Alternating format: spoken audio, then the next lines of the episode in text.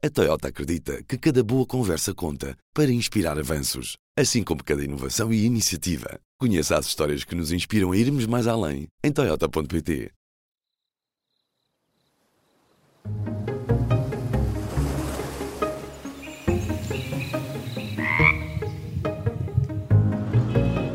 Este é o azul.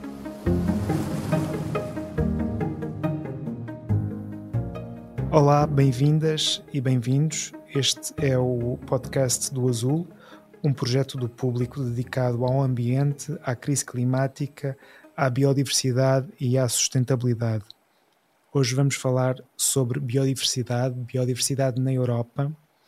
Um estudo que saiu agora na PLOS One mostra que uh, das mais de 14.500 espécies europeias que se conhece com alguma profundidade e que já foram estudadas a nível da sua sobrevivência, um quinto destas espécies está ameaçada.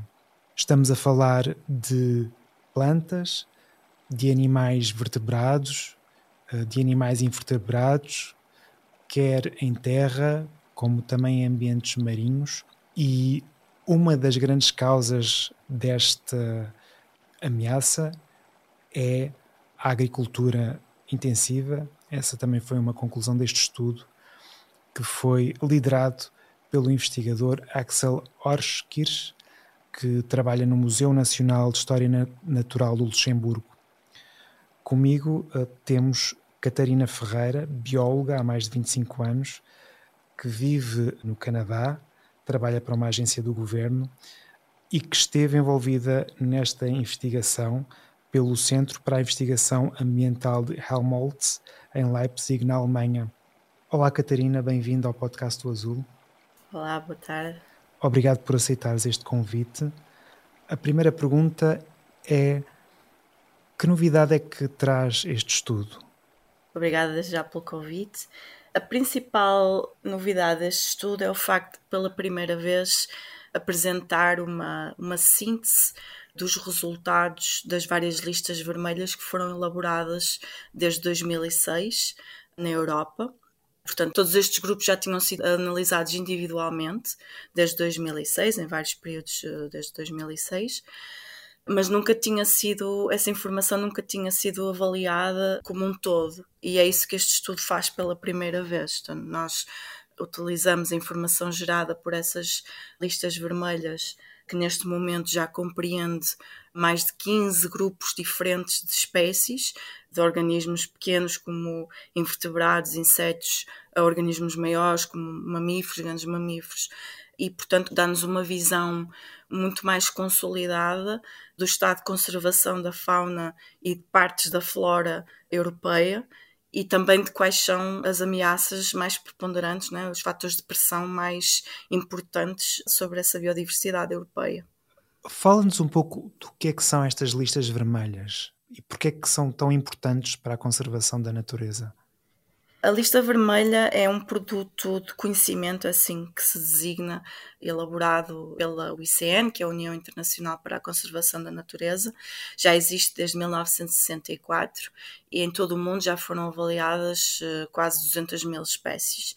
A lista vermelha é um exercício que reúne vários especialistas naquele grupo de organismos em concreto, portanto, se estamos a falar de uma lista vermelha de mamíferos, por exemplo, o que se faz é reunir todos os peritos em mamíferos naquele país ou naquele continente, enfim, qualquer que seja o âmbito geográfico da lista vermelha, e reúne-se o máximo de informação, a melhor evidência científica, a mais eh, robusta, a mais atualizada, para depois fazer, digamos, uma avaliação muito, muito profunda sobre qual é o estado atual de distribuição da espécie, quais são os requisitos ecológicos da espécie, quais são os fatores de ameaça da espécie, enfim, há uma série de parâmetros que são avaliados dentro da lista vermelha que depois, quando analisados em conjunto, levam à classificação da espécie dentro de uma lista de categorias que foi pré-determinada pela UICN e, e é essa categoria que determina o risco de extinção da espécie. E, portanto, estas listas vermelhas são normalmente as mais conhecidas e aquelas que saem ou que são publicadas uh, regularmente são as, as, as, globais, portanto, digamos que o âmbito geográfico é o mundo, mas podem terem como âmbito geográfico o mundo, têm como foco determinados grupos de espécies, mais uma vez, podem ser mamíferos, podem ser aves, qualquer grupo. Na Europa, a Comissão Europeia desde 2006 viu na lista vermelha uma ferramenta muito útil para avaliar com uma metodologia que é internacionalmente reconhecida, viu esse potencial nesta ferramenta para rapidamente avaliar o estado de conservação da sua fauna e flora e, com base nesse conhecimento, tomar decisões relativamente às políticas ambientais. E, portanto, desde 2006 a Comissão Europeia tem vindo a financiar a realização destas avaliações para um grupo diverso de, de espécies, que são os que nós incluímos no nosso estudo.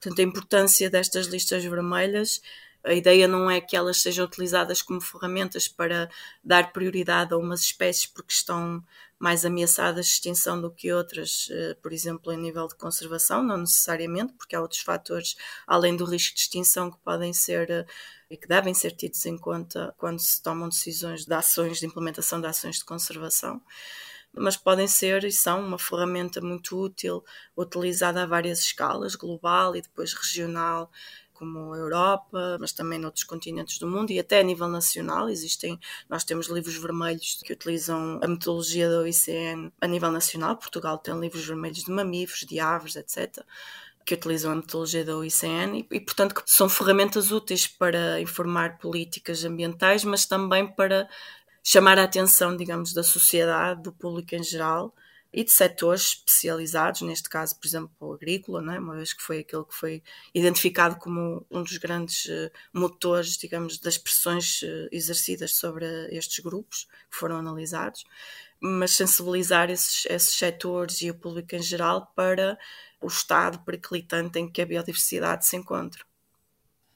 Este estudo tem dezenas de autores o que é que cada autor fez? Que investigação é que fez para contribuir para o estudo? Estes estudos são, por natureza, uh, colaborativos, portanto é impossível incluirmos tantos grupos de espécies e conseguirmos fazer as análises desta envergadura com poucas pessoas envolvidas. Temos que envolver os peritos nas espécies e são sempre muitos, não é? Sobretudo porque cada lista vermelha é gerada mobilizando conhecimento de muitas pessoas diferentes, de vários peritos, e, portanto, naturalmente, estes estudos têm sempre muitos autores. Em concreto, este trabalho mobilizou os principais autores de listas vermelhas individuais.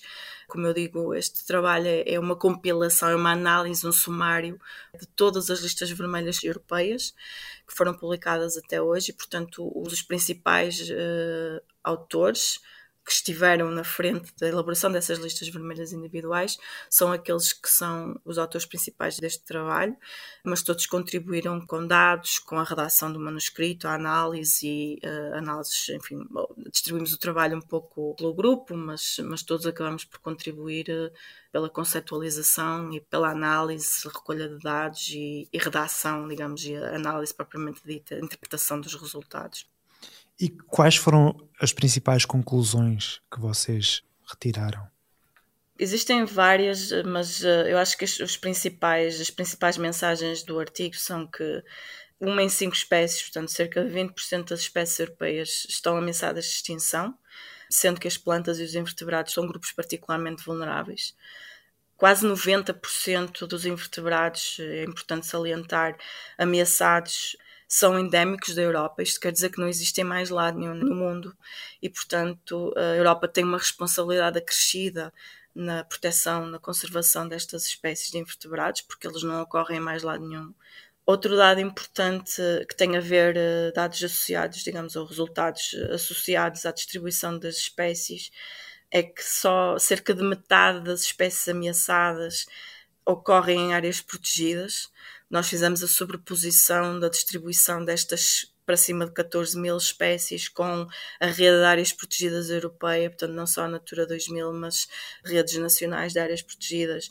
E a nossa análise põe em evidência que só metade, quase metade destas espécies ameaçadas, a sua área de distribuição cai dentro de uma área protegida, o que significa que ou a outra metade está desprotegida, digamos assim, não cai dentro de nenhuma zona em que possa usufruir de algum nível de proteção. Isso é importante quando se consideram estratégias de conservação ligadas já à extensão das redes de áreas protegidas na Europa ou ao redesenho de alguma forma da rede atual de áreas protegidas. Outro ponto importante que a nossa análise evidenciou é a importância de, dos ecossistemas de montanha para a persistência da biodiversidade na Europa.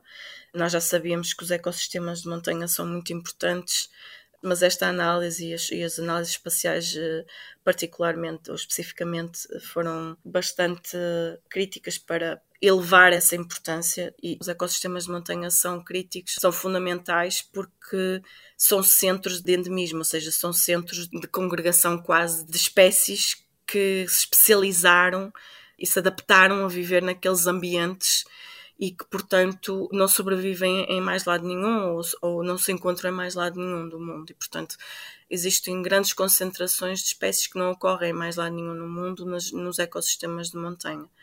O que, mais uma vez, uh, aumenta ainda mais a responsabilidade da Europa na, na, proteção destas espécies. E depois, eh, por fim, eu diria que o outro resultado, e talvez o mais surpreendente, porque este resultado em si não é novo, o, o das alterações causadas pelas atividades agrícolas ou as alterações do uso da paisagem agrícola, nomeadamente através da plantação de monoculturas, terem impacto na biodiversidade. Isso não é novo como resultado. O que é novo, ao fazermos esta análise sumária é a magnitude, digamos, e a consistência com que esta ameaça sobressaiu nos resultados. É que é para todas as espécies. É o fator mais importante para todas as espécies, da mais pequenina, da abelhinha, até ao lince ou ao urso. É aquela ameaça que altera desde fases do ciclo de vida da espécie até à, à destruição do habitat, enfim, afeta diferentes espécies a diferentes níveis, mas afeta. E esse eu acho que foi o resultado talvez mais surpreendente. Foi a magnitude e a consistência com que a agricultura, digamos, as alterações provocadas pelas atividades agrícolas, a pressão que é, que é exercida por essas atividades, a consistência com que essa pressão é exercida e, e como ela afeta a biodiversidade, acho que foi um dos resultados mais surpreendentes. E o que é que se pode fazer nesse sentido? Como mudar isso? Como eu digo, este resultado em si não é novo, eu acho que é a magnitude e o ser tão sistemático, tão consistente por todos os, os, os grupos de organismos que foram estudados. Portanto, já há muita coisa a ser feita no sentido de tentar aliviar um bocadinho a pressão, nomeadamente através de reformas da política agrícola comum. Tem que haver uma, uma maior sensibilização do setor agrícola, não necessariamente no sentido de confronto, digamos, com estes resultados e numa ótica de serem eles contra nós, digamos assim, porque não é o caso. A agricultura é uma atividade humana que é necessária e que tem que continuar a existir.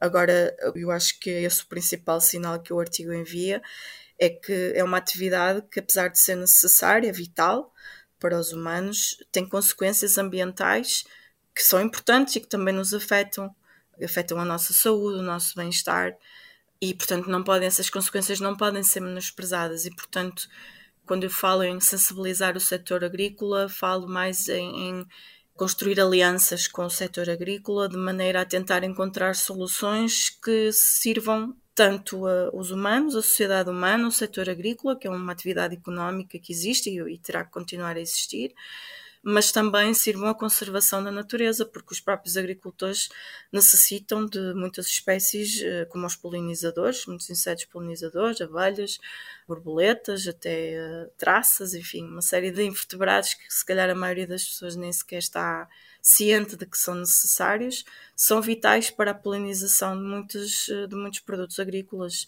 Portanto, a natureza é um aliado do setor agrícola e eu sei que o setor agrícola está plenamente consciente disso. Portanto, é uma questão simplesmente de construir alianças para se tentar encontrar soluções que sirvam todas as partes. Um dos dados que me chamou a atenção no vosso artigo é, é a falta de informação sobre tantas outras espécies, nomeadamente de invertebrados, de insetos, que nós ainda não sabemos, não sabemos o estado de conservação delas, não sabemos como estão a sobreviver ao mundo neste momento. Queria perceber que impacto é que essa falta de informação tem nas políticas de conservação que podem ser feitas ou podem não estar a ser feitas? É uma excelente pergunta. O impacto, tal como estado da espécie, é um pouco desconhecido. Ou seja, o facto de uma espécie ser declarada como data deficient, ou seja, deficiente em dados, digamos, seria a tradução literal da categoria, o que significa que não existe informação suficiente para se determinar uma categoria que não seja data deficient. Não sabemos o que é que está a acontecer com a espécie, porque não temos informação sobre a sua biologia ou o seu estado de distribuição. Enfim, pode ser uma série de razões pelas quais não, não sabemos, mas, mas não sabemos.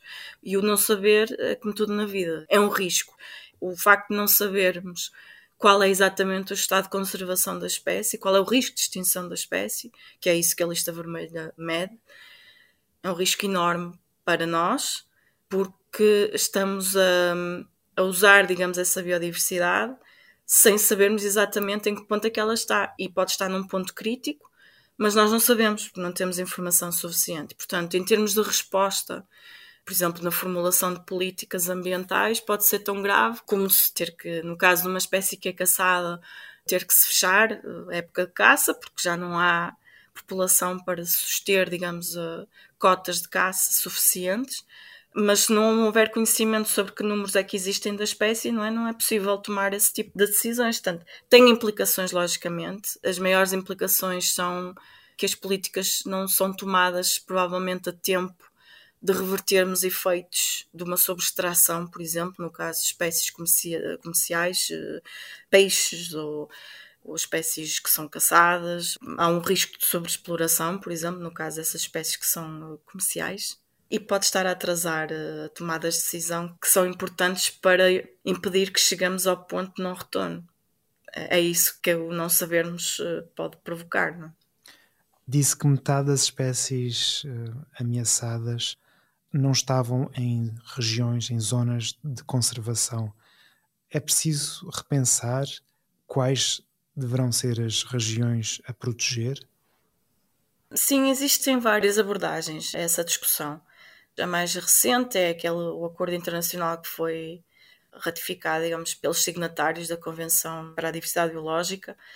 O acordo a que estes 196 países chegaram foi de proteger até 2030 30% do território terrestre e marinho. Este é o novo mote de proteção ligado à área. Cada jurisdição, digamos assim, no caso da União Europeia, seria a Europa como continente, e depois cada país pode traduzir isso dentro das suas fronteiras mas é este o alvo que foi acordado entre os signatários da, da, Convenção. E este foi o acordo que saiu das negociações em Montreal em dezembro de 2022 e para o qual estão a trabalhar todos os países eh, neste momento. Portanto, estou a dizer isto porque há um esforço neste momento muito direcionado para aumentar a área até 30%, pelo menos até 30% do território terrestre e marinho, da área de proteção para a biodiversidade. E, portanto, neste contexto, existem instrumentos políticos, financeiros e momento, digamos, vontade política, aparentemente, e, e momento político para conseguir expandir a rede de áreas protegidas.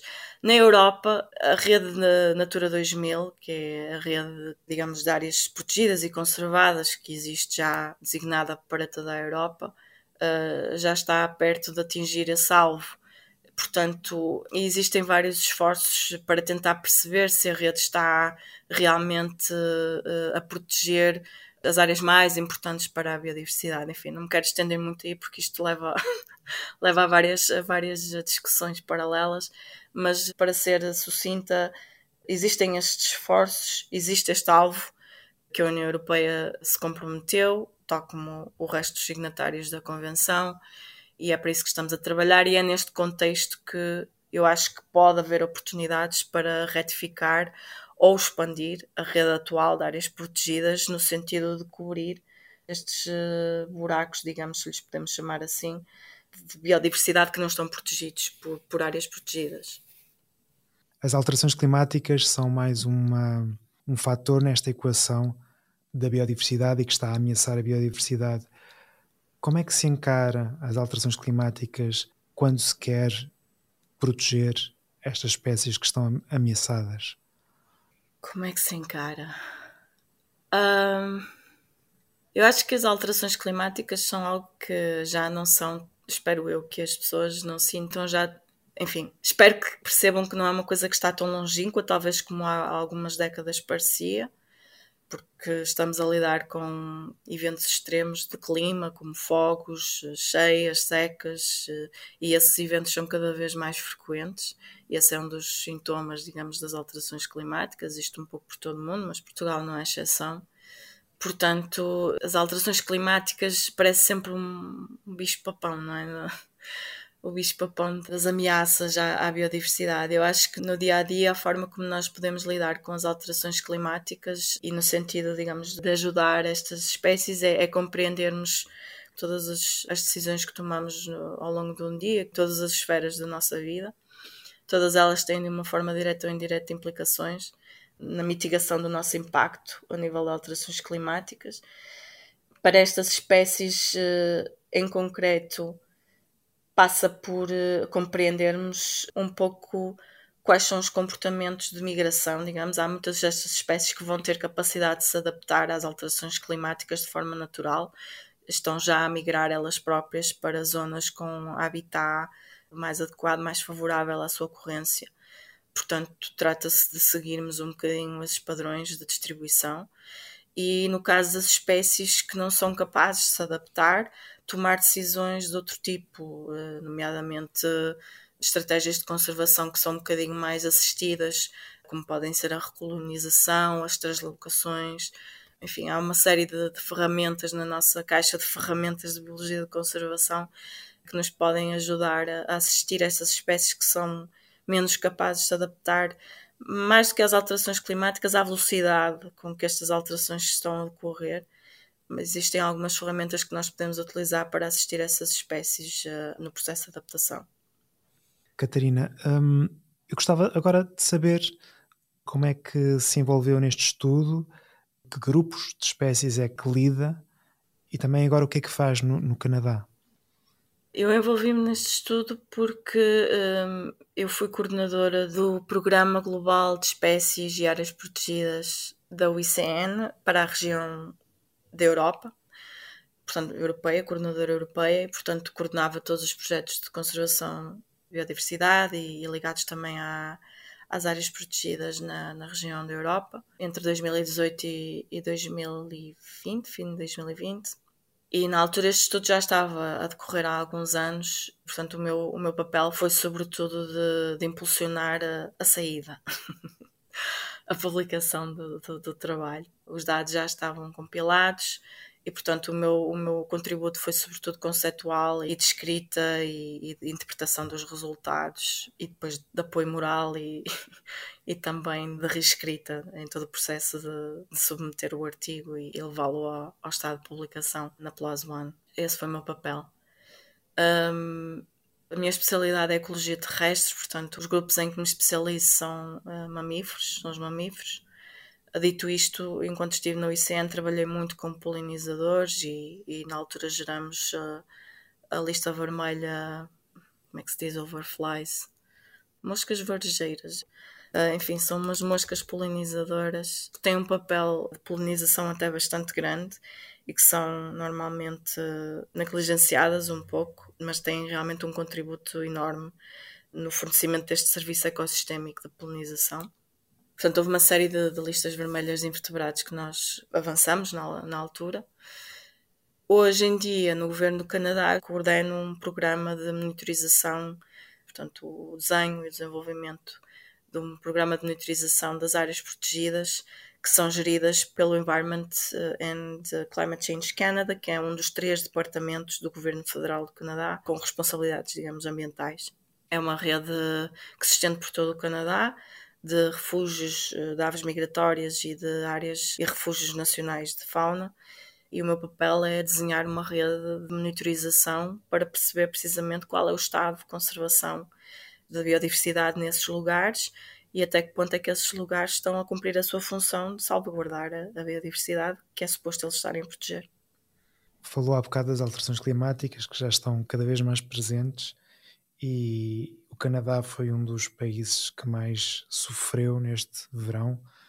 Gostava que me desse o seu testemunho do que é que se passou aí. Não sei se esteve no, durante o verão no Canadá, mas uh, o que é que ocorreu? Que impacto é que tiveram esses incêndios no país?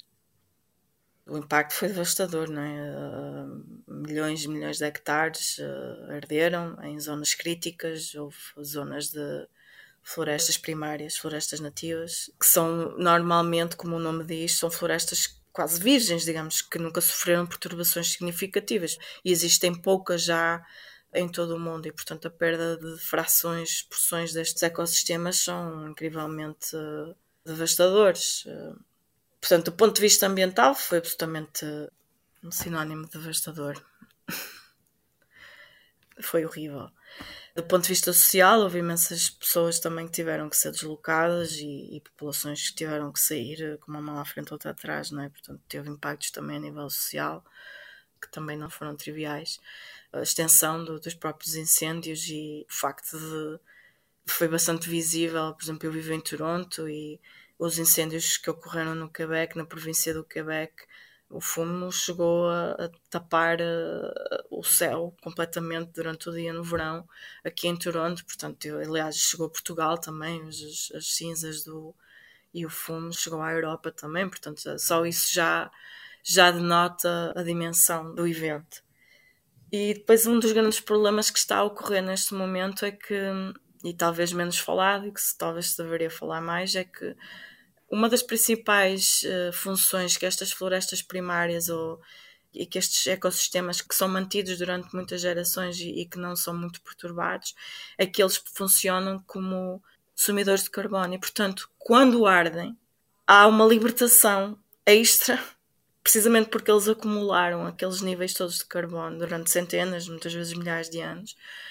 Há uma libertação deste carbono para a atmosfera e, portanto, eles passam de sumidores a fontes de carbono. E, portanto, a nível ambiental, começamos a ter um problema imenso, que não é, não é exclusivo do Canadá, em todos os sítios na Amazónia, na Austrália, enfim, todos estes sítios no mundo onde ocorreram estes, estes incêndios devastadores e de grandes dimensões. Além dos impactos diretos e visíveis dos incêndios, não é? Quase todos conseguimos uh, perceber, porque de alguma forma vivemos isso mais cedo ou mais tarde na nossa vida mas existe este efeito que é menos falado, mas que a longo prazo tem implicações no nosso bem-estar, na nossa saúde, na saúde pública, precisamente porque com estes incêndios estes ecossistemas passam a ser fontes de carbono, porque são destruídos e portanto já não mantêm aquele carbono no solo como estavam a fazer até então. E esse é um dos grandes problemas com a comunidade, digamos, eh, científica e de biólogos de conservação se debate neste momento, é como controlar, digamos, como abordar esta situação e, e alertar para os efeitos destes incêndios que vão mais além destes, dos, dos impactos diretos que são mais visíveis. É um grande desafio, então. Sem dúvida. Catarina, muito obrigado pela presença e obrigado a todas e todos que nos ouviram. Obrigada eu. Este foi mais um episódio do Azul, o podcast da secção do público sobre ambiente, crise climática e sustentabilidade. Já sabe, se gostou de ouvir este episódio, siga o podcast na sua aplicação preferida para não perder o próximo. Se tiver sugestões de temas e entrevistas, envie para o e-mail aline.flor.público.pt. O Público é o único jornal em Portugal com uma secção inteiramente dedicada à crise climática e sustentabilidade. O Azul tem como parceiros a Fundação Carlos Gulbenkian, o projeto Biopolis, a Lipor e a Sociedade Ponto Verde. Mas para manter a sua fonte de informação de acesso livre sobre clima e ambiente, também precisamos de si. Não deixe de assinar o público. O podcast Azul é editado por mim, Aline Flor, e volta daqui a duas semanas. Até lá.